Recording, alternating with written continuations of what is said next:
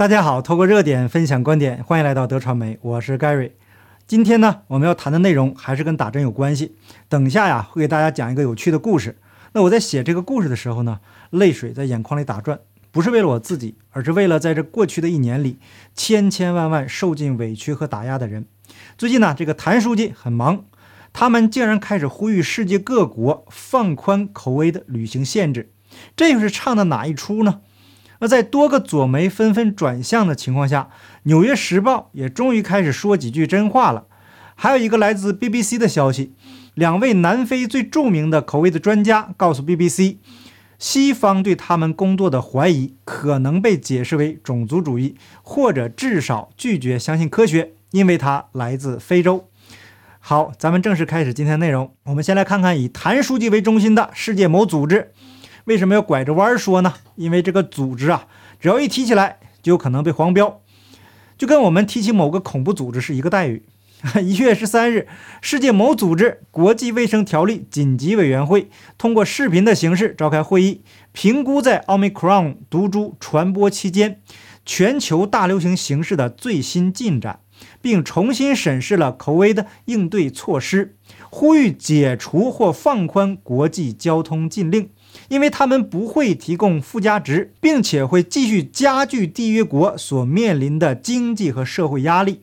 这个委员会还指出，旅行限制未能抑制奥密克戎的跨境传播，已经证明其无效。也就是说呀，这个旅行限制没什么用，奥密克戎该去哪儿，它还去哪儿。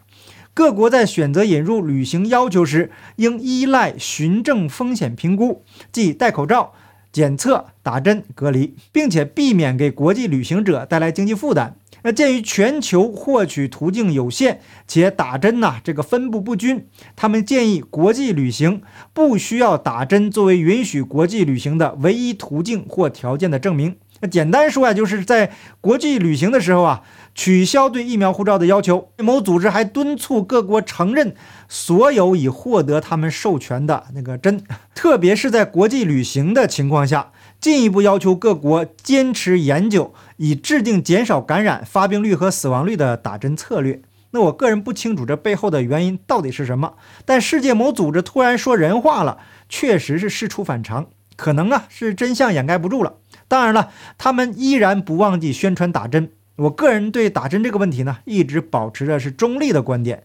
打不打针，它不是问题的关键，关键问题是某些国家不知出于何种目的，强制或变相强制所有符合条件的人打针，然后啊，这个极力掩盖自然免疫，或者是否定个人医疗的选择权，这才是问题的关键。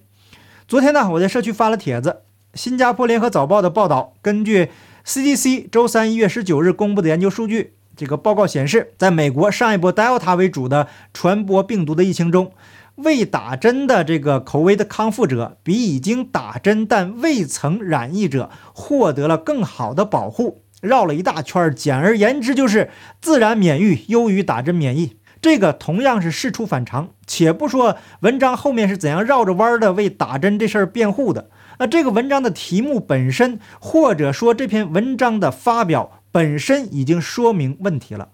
我们过去在节目中强调了自然免疫，不是说自然免疫这个事儿啊就适合所有人。那如果强迫所有人进行自然免疫，同样是邪恶的。那大家都知道对症下药，不是说同一种这个治疗方法适合所有的人，而是根据每个人身体条件的不同，可以自主的来选择这个适合每个人的治疗方法。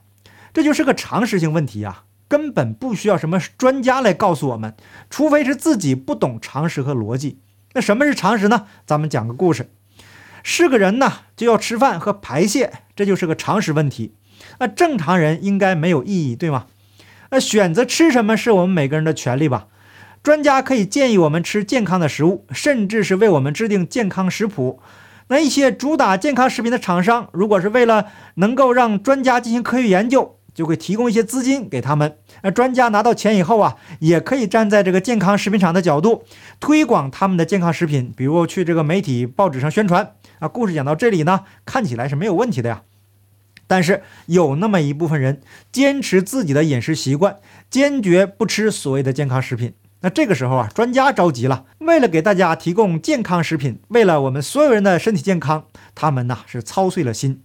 我们专业人士的建议完全是为了你们的健康着想，你们这些非专业人士怎么就不知道我们是为你们好呢？在无计可施的情况下，那后来专家决定联合政府做出一个决议，通过立法来规定每个人必须按照他们的建议吃健康食品厂的健康食品。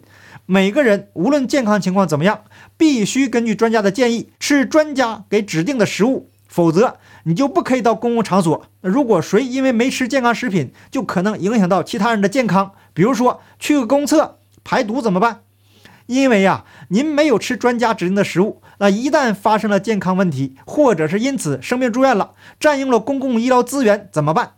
这会严重影响到吃健康食品的人获得治疗。但是他们不会去思考。为什么吃了健康食品还会有那么多人住院呢？这个呀都不重要，只要是没有服从专家的建议，就是没公德心，就是没有为社会做出贡献。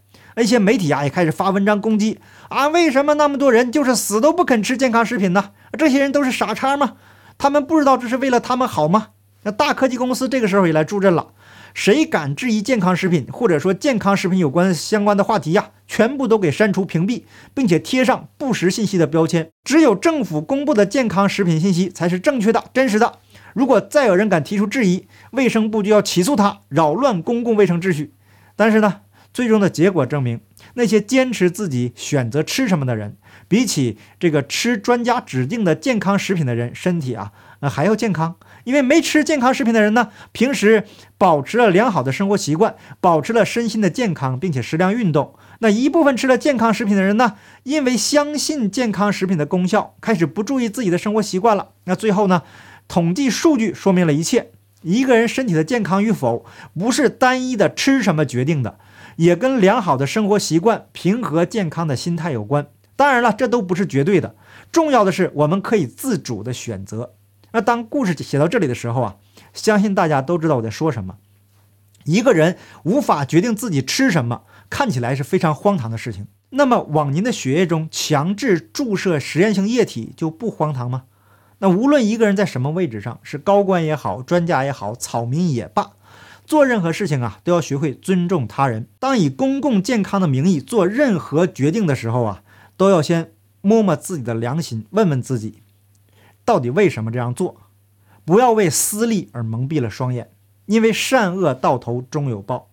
这话呀，我在节目中说过太多次了。那好，我们再来看第二个内容。根据《纽约时报》文章的内容啊，美国似乎正在遵循与南非、英国和其他几个国家类似的奥密克戎模式，在大约一个月的时间里出现快速巨大的激增，然后迅速下降。首先呢是病例数，然后是住院人数，最后是离世人数。文章的第二点强调了低风险。现在呢，呃，有数据表明，与普通的流感相比，奥密克戎对打针的人威胁比较小。那显然，奥密克戎这波疫情仍然具有破坏性，因为该变种具有很强的传染性，以至于它在几周内感染了数千万美国人。小的个人风险已经增加了巨大的社会损害。文章的第三点呢，强调了加强针的作用，并且引用了瑞士的研究报告，说三类不同人群因口味的离世。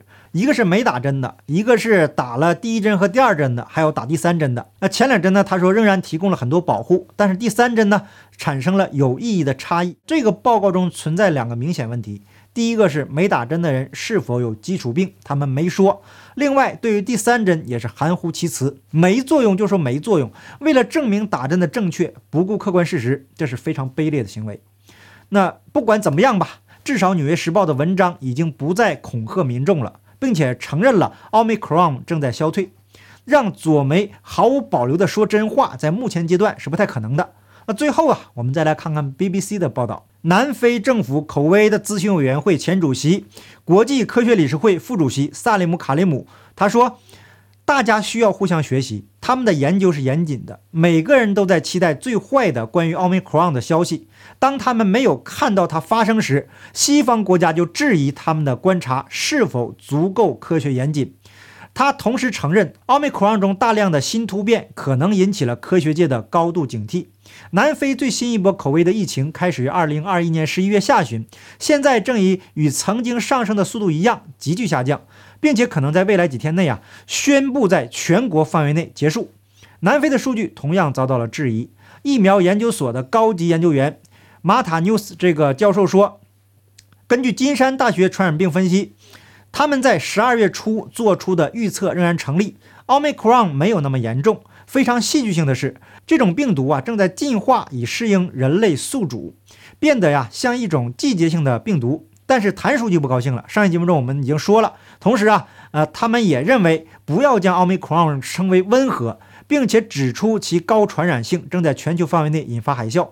有可能啊，使卫生系统不堪重负。但是南非的科学家坚持他们的数据。卡利姆教授根据最新的数据说，住院人数比 Delta 低四倍，甚至不到两周时间，第一个证据就开始出现，证明了这是一种温和的多的情况。当他们与全世界分享这一点的时候啊，人们对此持怀疑态度。有人认为，由于人口统计和其他因素，非洲或者至少是非洲大陆的某些地区，可能正在以不同的方式经历这场大流行。南非人的平均年龄比英国小了十七岁。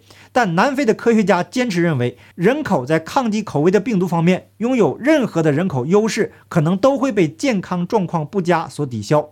在大流行期间，南非的超高的离世人数现在是二十九万，那或者是每十万人中有四百八十人因口味的离世，那这个数字是英国的两倍多。事实是在严重疾病方面，南非的易感人群比英国高得多，他们的人口更年轻，但是由于其他的疾病或者患病率更高，他们的人口更不健康。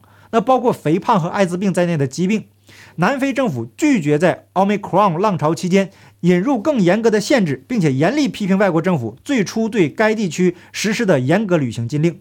马迪教授说，南非出于所有的意图和目的，停止了隔离和接触者追踪。他敦促政府也停止在社区层面对口味的进行测试。他说这是不必要的、毫无意义的豆类技术，就是数豆子。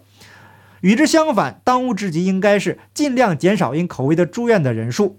马蒂教授还表示担心，有关南非在抗击大流行方面取得的日益成功的混合消息，可能确实削弱了人们对打针的这个信心。